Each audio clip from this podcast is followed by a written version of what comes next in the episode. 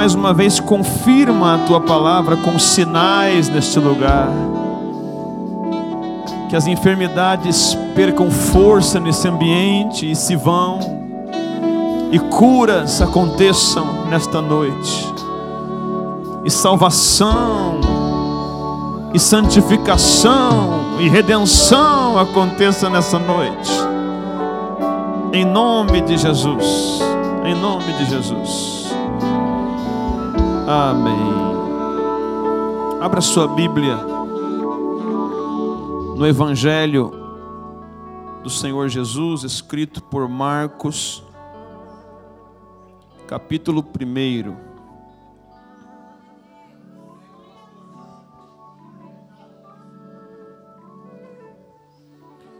Marcos, capítulo 1.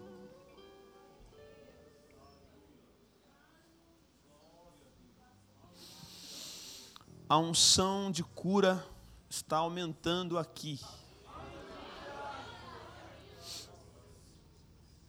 E nós precisamos cultivar esse ambiente. Cultivar esse ambiente. O Espírito Santo tem falado comigo muito, em Sua palavra, por meio de um sonho que tive na noite passada através de profetas e através do que eu tenho visto. A unção de cura está aumentando. E eu já falei aqui muitas vezes que eu não creio em manto exclusivo. Sabe o super pastor da igreja tal? Eu não creio nesse negócio não. Ou super apóstolo da igreja tal? Eu creio no princípio de Salmo 133, que diz que esse óleo precioso que vem sobre a cabeça do sacerdote, ele desce pela orla de seus vestidos e alcança a todo o povo do Senhor. Então nós estamos debaixo de uma unção de cura. E eu tenho que insistir nisso porque o diabo tem tentado enganar essa igreja justamente nessa área. O diabo tem tentado e tem lançado setas de medo nas pessoas, covardemente. As pessoas têm temido, e eu entendo, com tudo que a humanidade viveu anos atrás, dois anos atrás, o diabo tem usado a ferramenta do medo para neutralizar, para travar as pessoas. Ele é um covarde maldito, mentiroso. Então ele tem feito aqui nessa igreja isso com pessoas, lançando seta na mente, dizendo: não vai acontecer cura, não vai acontecer cura. Sendo que estão acontecendo curas continuamente aqui. E nós precisamos blindar nossa mente e continuar cultivando o ambiente da cura. Você não vai morrer segundo tem soprado o diabo no teu ouvido. Fala isso para alguém, viu? Fale para as pessoas. Nós estamos debaixo de um ambiente de cura. Deus está se movendo aqui. E nada vai glorificar homens aqui, nada. Porque a cura vai acontecer no ambiente. No ambiente. Eu tenho visto isso. Não só aqui, mas em qualquer lugar em que eu vá, porque nós, nós, eu disse? Nós. Estamos debaixo de uma unção. Mas a unção aumenta à medida que nós fazemos uso dela.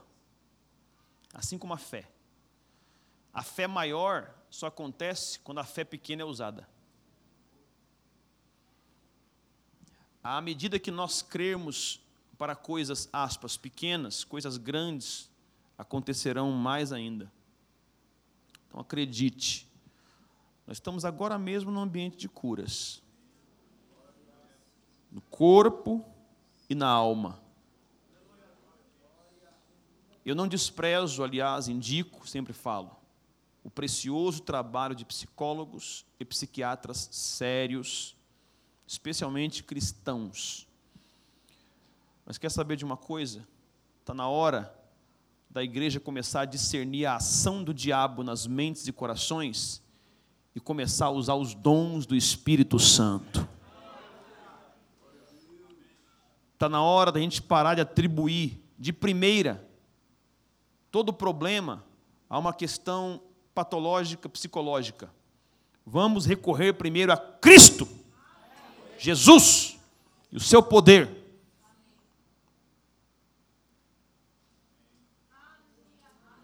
A igreja não pode ficar científica. Nosso recurso é outro. A igreja não pode ficar técnica. Nosso recurso é outro. E se você tem esse recurso científico, agregue aos dons de Deus na sua vida. Mas os dons devem estar em primeiro lugar. Porque um psicólogo, um psiquiatra, um psicanalista, um terapeuta, ele pode, a muito custo, detectar alguma coisa, mas você discerne. E tudo que é discernido tem um propósito, porque junto, na galeria dos nove dons do Espírito Santo, há o discernimento de espíritos como um dom de revelação e a cura como um dom de poder.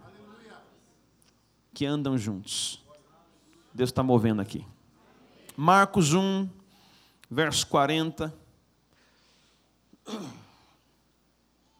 E aproximou-se dele um leproso, que rogando-lhe, pondo-se de joelhos, diante dele dizia: Se queres, bem podes limpar-me. Jesus, movido de grande compaixão, estendeu a mão e tocou-o e disse-lhe: Quero. Isso aqui é um grito. Alguém perguntou isso, alguém vem perguntando isso em oração, e Deus diz: Quero. Quero. Quero ser limpo. E tendo ele dito isto, logo a lepra desapareceu e ficou limpo. E advertindo-o severamente, logo o despediu. E disse-lhe: Olha, não digas nada a ninguém, porém vai, mostra-te ao sacerdote e oferece pela tua purificação o que Moisés determinou para lhes servir de testemunho. Diga amém. Você pode se assentar aí. Vou ser breve hoje, para nós cearmos e irmos para casa abençoados. Porque eu sei que todo mundo aqui ama tanto o Senhor que não tem problema em fazer a dobradinha de sábado para domingo e vai cultuar aqui amanhã. Aleluia. Marcos capítulo 1 tem aqui um texto que eu aprecio demais. Com história que é curta aqui na narrativa, mas que é longa para o leproso. E é isso que você tem que entender numa narrativa bíblica, para não ficar indiferente à dor das pessoas. O texto bíblico aumenta a nossa compaixão. Quando nós o lemos com instância, quando nós o lemos com tempo, com dedicação, com cuidado e com a empatia dos personagens que buscaram a Jesus por causa de seus problemas e crises. Então, repito, nós temos aqui quatro versículos tratando de um homem leproso. E na sua mente passa muito rápido, um homem leproso, hum, um homem leproso. Mas essa história é muito longa para ele.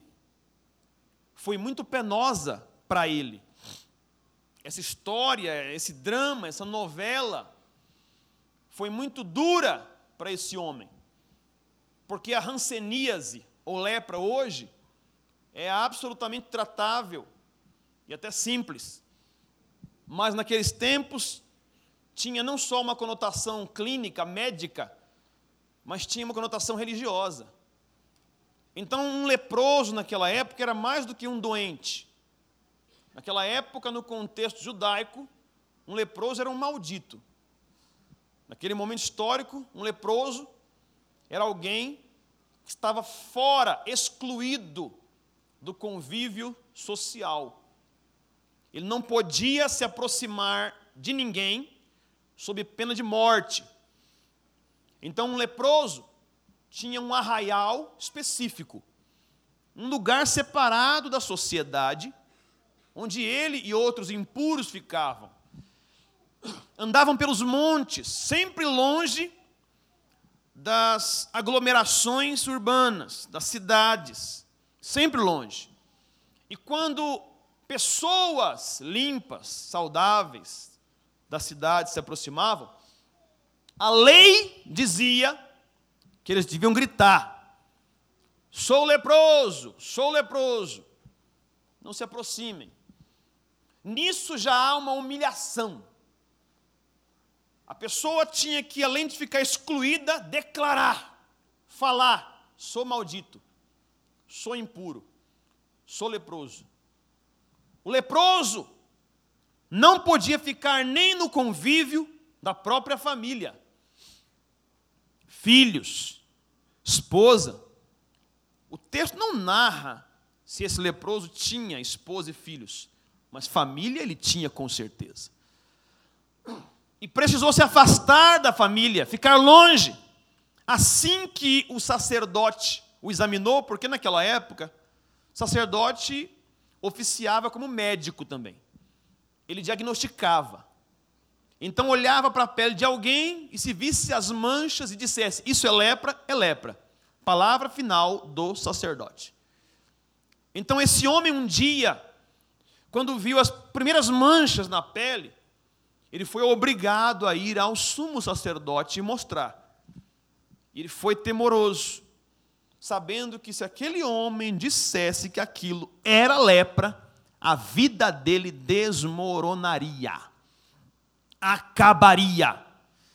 Era o fim para ele, fim dos sonhos, fim dos projetos, fim dos relacionamentos, fim do trabalho, tudo ia acabar. E foi exatamente o que aconteceu. Numa manhã, ele acordou, talvez já com as manchas se espalhando, protelando de ir ao homem de Deus, mas foi. E ao chegar lá, foi examinado. E o sumo sacerdote disse: leproso. Então começa essa peleja desse homem que o narrador Marcos não teve tempo de falar muito, porque o mais importante vem na sequência. E eu já falo. Mas ele apenas falou leproso. E falar leproso nessa época dava-se a entender tudo o que significava a vida desse homem. Ele está sofrendo, está em dores, a vida acabada, destruída. Ele não pode se aproximar de ninguém. Mas assim como muitos outros doentes, pecadores, assim como nós mesmos, ele ouviu falar de Jesus. E quando ele ouviu falar de Jesus, esperança brotou no coração dele. Quando ele ouviu falar de Jesus, fé nasceu no coração dele. Mas ele tinha esse problema. Ele não podia se aproximar. Ele sabia pelos relatos que Jesus era um homem que impunha as mãos sobre as pessoas, ou que as pessoas colocavam a mão no manto dele para que a unção curasse. E eis um problema. Ele não podia fazer isso publicamente sem ser morto, condenado. Então, de longe, ele fica sabendo que Jesus ia passar por ali. E quando ele vê Jesus, ele começa a clamar e a gritar. E ao clamar, Jesus se aproxima dele. Há narrativas aqui em Marcos e em Mateus e em Lucas também. E o texto fala que ele tinha uma dúvida. Ele tinha uma certeza e uma dúvida. A certeza é uma certeza que quase todo mundo tem, de que Deus pode tudo. Deus pode fazer qualquer coisa. Todos sabem disso. Deus é onipotente. Não há nada que escape do poder de Deus. Nada é impossível para Ele. Ele pode fazer qualquer coisa e não há níveis de dificuldade para Ele. Curar uma dor de cabeça para Jesus, para Deus, é a mesma coisa que restaurar um membro que foi amputado e fazer crescer. É igual. Para Ele, a mesma coisa é te abrir uma porta de emprego aqui ou te colocar no topo da empresa lá. É a mesma coisa. As pessoas parecem que nivelam a fé de acordo com a possibilidade. Isso aqui é mais difícil, isso aqui é mais fácil. Para quem? Porque o ponto é esse. Para quem? Para você? Você está ouvindo quem pregar por aí? Você está ouvindo que mensagem por aí?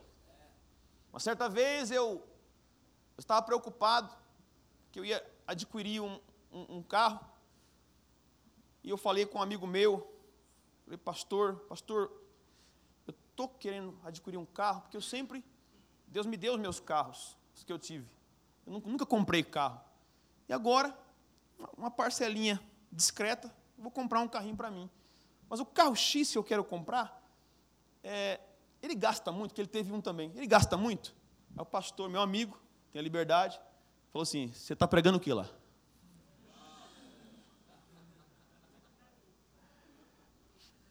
Estou falando com alguém aqui.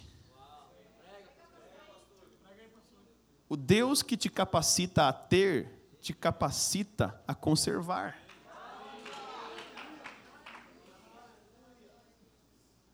dentro de senso de responsabilidade, de ética, mas o Deus que te dá, o Deus que abre porta para você ter, ele vai te ajudar a manter, a conservar. Isso é Deus. Então, não é mais difícil esse do que esse. Seja guiado pelo Espírito Santo. Seja guiado por Deus, mas Deus nunca vai ter impossíveis. Nunca! E esse é o Deus que você serve. Esse é o Deus que você crê. É sobre esse Deus que você ouve aqui. Não o diminua, não rebaixe, não diminua as suas expectativas, porque o teu Deus é grande.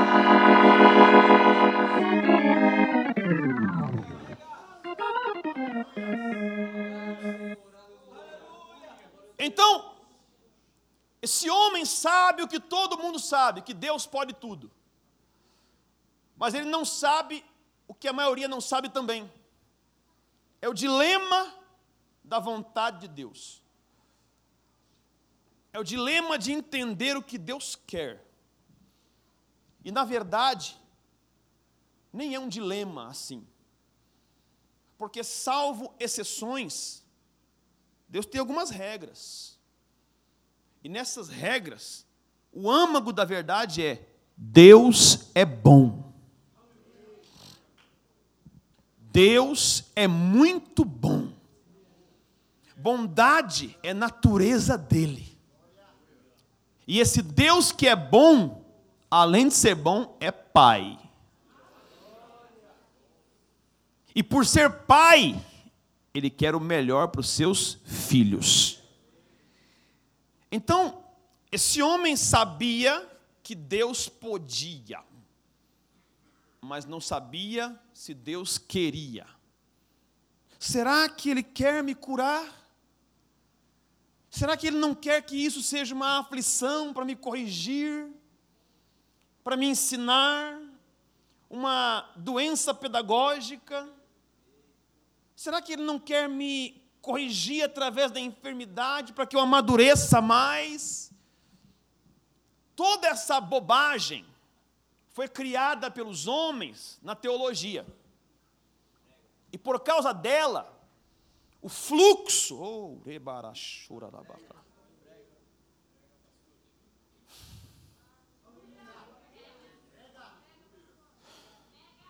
o fluxo de cura diminuiu.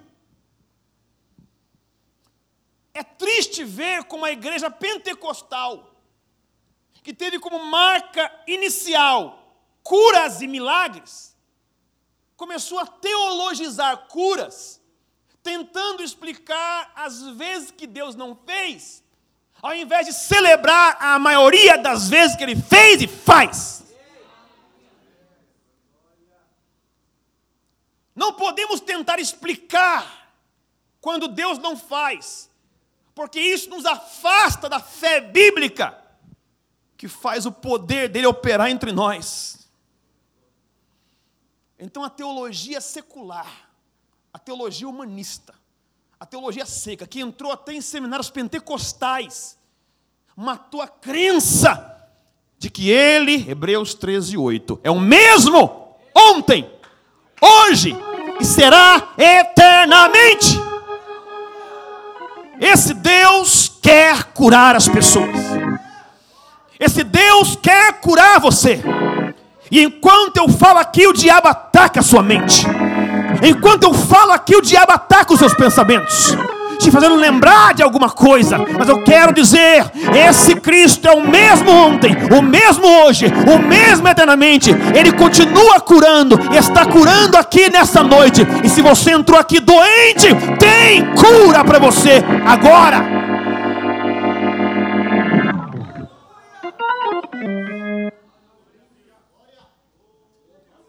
A Bíblia diz que Jesus não faz acepção de pessoas. Deus não faz acepção de pessoas.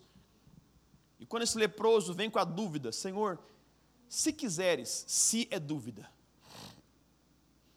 E se tem uma coisa que contamina a fé, é dúvida. É como água. Se você colocar quatro grãos de areia na água, já contaminou. Porque a água é pura. Então, o que Jesus ensinou sobre fé é: se você disser a este monte, saia daqui e vai para lá, e não duvidar no seu coração. Mas por que, que há dúvida? Porque a palavra da fé é pouco pregada. Então, se você ouve outras coisas que não são fé, dúvida cresce, dúvida brota. E quando é que a fé bíblica genuína nasce?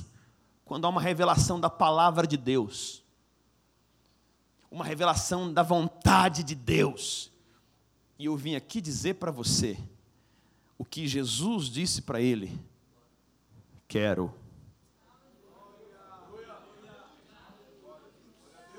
Quero. É isso que eu prego em todo lugar. Mesmo quando passei por frustrações, o diabo tentou me fazer parar de pregar. Minha esposa acompanha essa luta que eu tenho em relação a doenças e enfermidades, porque eu as odeio. Eu odeio ver a cessação de vida de pessoas santas, cheias do Espírito Santo. Mas nós, como corpo, precisamos de uma revelação coletiva da vontade perfeita de Deus. E qual é a vontade perfeita de Deus? Perdoar o pecador e curar o doente. E sempre isso está no mesmo pacote na Bíblia. Igual. Quando Jesus perdoou os pecados de um paralítico, trouxeram o moço na cama, furando o telhado, desceram até Jesus, morrendo, paralítico. Jesus disse: Perdoados estão os teus pecados.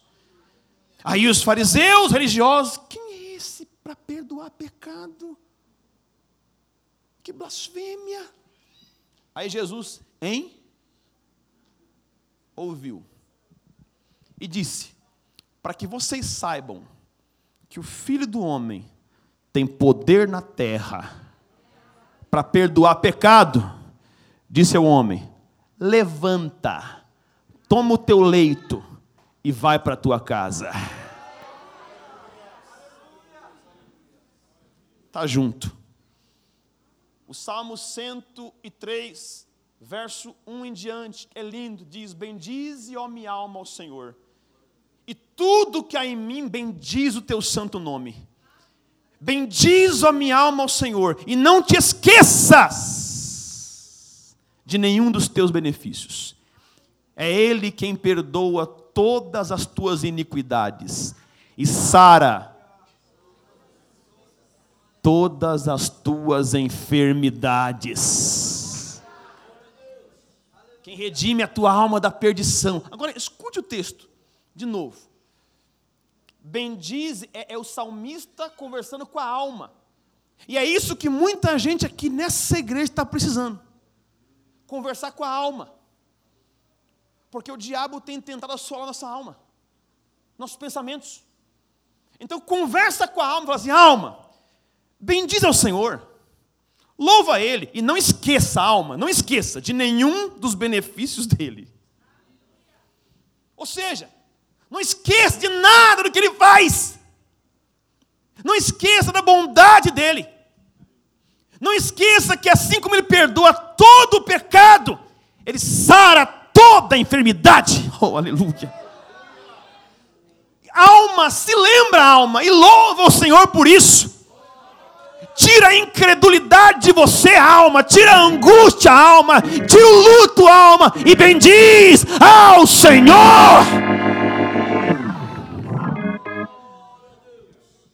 É uma luta, você e a sua alma, para lembrar sempre a bondade dEle. Deus é bom. Deus é bom em todo tempo, em todo tempo. Deus é bom. E quando pregamos sobre isso, a unção disso se move.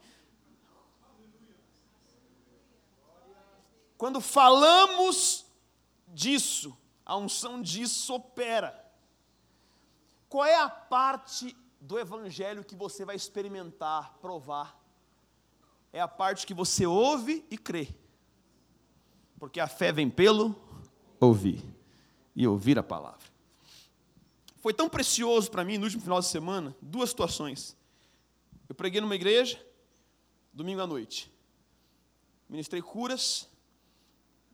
Puxa, que coisa linda. Muitas pessoas batizaram com o Espírito Santo, muita gente. Mas o que mais marcou foi acabou o culto e a presença estava pairando ainda, se movendo ainda. E no final veio uma senhora de uns 80 anos de idade, que estava já há muito tempo com a bengalinha, sem poder se firmar as pernas. E ela veio marchando até mim sem a bengala, dizendo: Pastor, o Espírito Santo fortaleceu minhas pernas, olha e começou a marchar para eu ver. Ó, aqui, pastor, aqui, ó. A unção estava pairando no ar. E, e eu lembrei, no outro culto que eu preguei na terça-feira, que eu ministrei cura também. Eu lembrei da palavra do Senhor, Salmo 105, verso 37, se não me engano, que diz: E enviou, 107, enviou Sua palavra e o sarou. Enviou sua palavra e o sarou. E eu lembrei de Lucas 7, em que o centurião disse: Senhor, não precisa na minha casa, fala só uma palavra. E lá onde ele está, vai ficar curado. E eu preguei na terça, ministrei curas, pessoas vieram ali. E no outro dia eu estava ali almoçando com o pastor da igreja. E ele me falou: Enéas, quando você estava pregando sobre cura, ministrando cura, na hora que você estava ministrando, um irmão da igreja recebeu um telefonema do médico.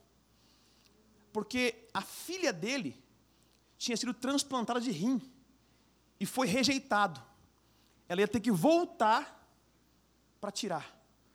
E aí, quando você estava ministrando, o médico ligou. Ele reviu o exame e falou assim: Ó, oh, aconteceu alguma coisa aqui.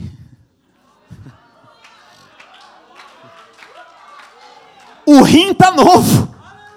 Está funcionando perfeitamente. Eu não sabia de nada, eu só liberei a palavra como eu libero aqui todo dia. Então a ideia é: pega a palavra, pega a palavra, pega a palavra, porque tem cura no altar, tem poder no altar, tem unção no altar. Oh, aleluia! O que eu quero dizer é que Ele quer, Ele não só pode, mas Ele quer porque Ele é poderoso e é bom. Poderoso e bom. Agora, ele vem até Cristo e o Senhor diz: Eu quero. E libera a palavra: Seja limpo. Só que ele continua. E tendo ele dito isto, logo a lepra desapareceu. É tendo ele dito tendo ele dito. É a palavra.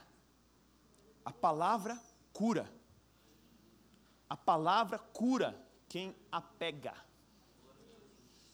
Em Lucas 5,15 e 6,18 também, fala uma coisa parecida.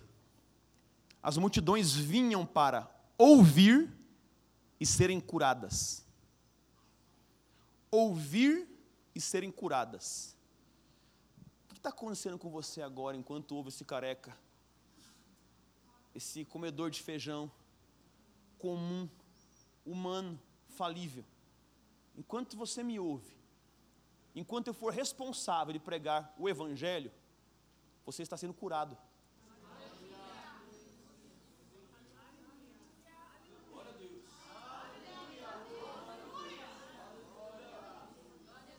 No corpo na alma, nas emoções, no sentimento. Esse mundo está sendo assolado por um novo mal, porque nessa época aqui, o mal do século era a lepra. Mas agora o mal do século é a depressão. Esse homem, certamente, em alguns momentos, desesperançou da vida, como muita gente em nossa geração. Muita gente está assim, não vendo esperança. A lepra da depressão grudou na alma de muitas pessoas. E nós não podemos demonizá-las, porque olhando hoje mais cuidadosamente para as Escrituras, você encontra sintomas claros de depressão em Moisés, que pediu a morte por seu fardo de liderança. Elias se deprimiu, desesperou da vida. Jeremias vivia com depressão. Isso é uma realidade no século. E nós precisamos, mais do que nunca, apelar para a fé. Porque tudo que não for fé vai ser apenas paliativo. Paliativos, bons, que ajudam, mas eu quero dizer uma coisa, o que eu falei no começo. Precisamos voltar ao altar. Precisamos voltar ao altar. A cura perfeita está no altar. Você tem que reaprender a criar o ambiente de fé no teu culto, na tua adoração. Deixar a tua indiferença. Deixar de só crer no que é natural e científico. E começar a entender. Há um ambiente de cura aqui. Fiquem em pés, fiquem em pés.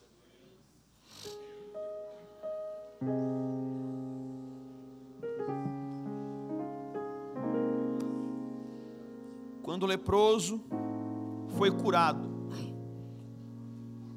Havia uma tradição, uma lei para o leproso curado. A lei do leproso curado era que quando o homem fosse curado de lepra, ele tinha que oferecer uma oferta a Deus entregue ao sumo sacerdote essa oferta é uma alusão à redenção. A oferta era essa: levar sangue de aves e azeite. Nessa ordem. Primeiro sangue, depois azeite. Então aquele que foi purificado de lepra, curado, tinha aspergido sangue na ponta da orelha direita, na ponta do dedão da mão direita, na ponta do dedão do pé direito. Um rito. Então temos aqui a ideia de uma redenção do alto da cabeça à planta dos pés. No homem como um todo, no ser como um todo nós fomos completamente redimidos. Mas não foi por sangue de aves, não foi por sangue de pombos, nós fomos redimidos pelo precioso e poderoso sangue de Jesus Cristo, que nos purificou de toda iniquidade. Então, ao aplicar o sangue nessas partes do leproso, Deus estava dizendo: Você está purificado do seu pecado. E aí, após a aspersão do sangue, vinha a aspersão do azeite. Nos mesmos lugares. O azeite na ponta da orelha direita. O azeite na ponta do dedão da mão direita dedão do pé direito. Azeite. Agora falando de consagração. Aquele que foi redimido, agora é consagrado para o serviço do Senhor. E nós não recebemos do Calvário ou em Pentecostes azeite natural. Nós recebemos sobre nós o Espírito Santo a unção do Espírito Santo de Deus, que aguça nossa audição para ouvir melhor a Deus, Hã? que adestra as nossas mãos para fazer as obras de Deus, que equipa os nossos pés para andar na direção de Deus nós recebemos tudo isso do Calvário. Do Calvário. Então, você tem que entender o tempo verbal. Eu acho que essa é uma das doutrinas pregadas aqui que mais dão uma invertida na teologia dos pregadores de fora. E é, é a coisa que vocês pregam fora que mais choca as pessoas e causa impacto. Quando vocês pregam fora, é diferente. E por quê? Porque vocês creem na obra consumada. Obra consumada. Vocês ouvem aqui dentro que aqui ninguém vai ser abençoado. Você é abençoado. Você ouve aqui dentro que você é sarado. Você ouve aqui dentro que você é próspero, que você é santificado. E esse tempo verbal faz com que essa realidade sobrevenha a você. E você experimente o pleno de Deus. Então hoje, nós nem precisamos impor as mãos para que haja cura. Porque todo o rito, símbolo, tipologia, simbologia de redenção e cura estão aqui na mesa.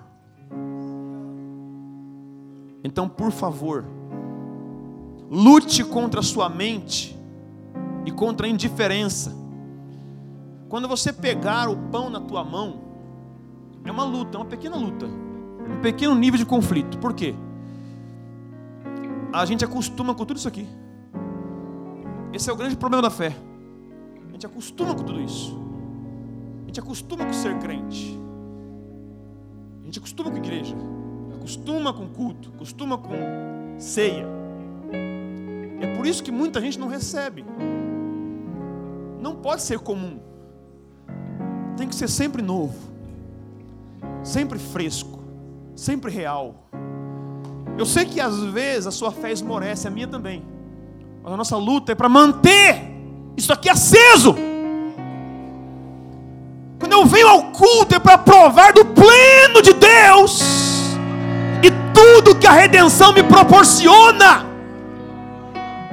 Então, quando eu pego o pão, não pode ser um rito. Eu tenho que lembrar. Lembrar do quê? Do corpo de Cristo, que foi açoitado, que foi moído, que foi destruído. E em cada vergão de Jesus, as pisaduras, em cada vergão ficou uma doença. Então, então tem uma doença, tem um câncer num vergão, tem uma doença de pele num vergão, tem uma doença emocional no outro vergão. E eu lembro que nesse pão, nesse corpo, Cristo levou toda a enfermidade. E à medida que isso vai se tornando revelação para mim, ao comer do pão, eu estou ingerindo saúde. Do corpo de Cristo que nunca ficou doente até o Calvário. E ele não ficou doente com a doença dele, ficou com a nossa. No Calvário, Jesus enfermou e adoeceu com as nossas doenças, levando-as sobre si quando você pegar o cálice, ou. Lembra, lembra do sangue que começou a verter no Getsemane, quando em agonia orando, o sangue pingava. E lembra que enquanto havia um pouco de sangue no corpo de Jesus, um soldado romano veio na cruz, com ele pendurado e deu uma estocada por debaixo, pegando no coração de Jesus, tocando no pericárdio. Por isso verteu sangue e água. Ou seja, todo o sangue de Jesus se esvaiu do seu corpo. Ele foi sepultado sem sangue. Sem nenhum sangue. E para onde foi esse sangue?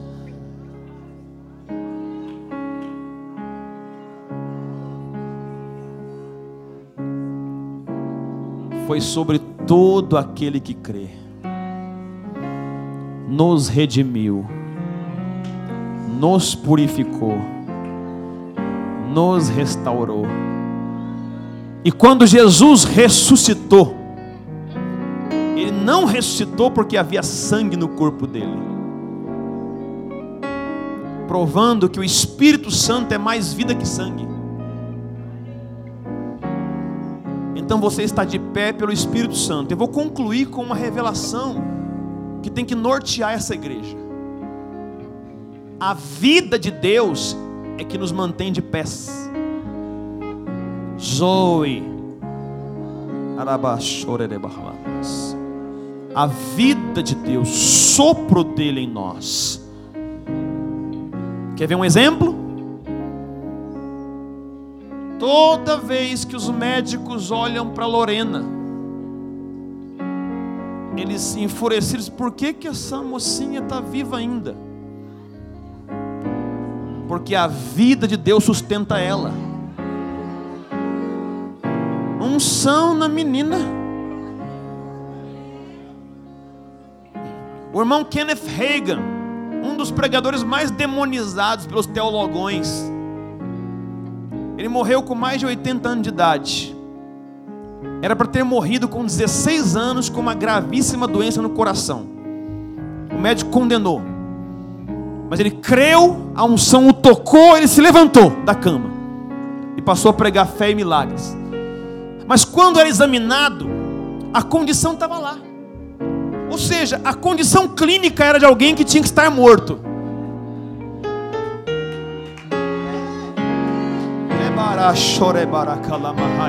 Mas a vida de Deus sustentava ele. a vida de Deus, o Espírito Santo. Romanos 8 e 11. Se o Espírito daquele que dos mortos recitou Jesus habita em vós, esse mesmo Espírito vivificará os vossos corpos mortais, revitalizará os vossos corpos mortais, revigorará os vossos corpos mortais. Então agora a vida dele está nas suas células, a vida dele está no seu sangue a vida dele está no teu corpo. Então o médico vai dizer o que quiser, mas a vida dele permeia a tua alma, o teu corpo. Oh, aleluia! É por isso que você não vai ser destruído.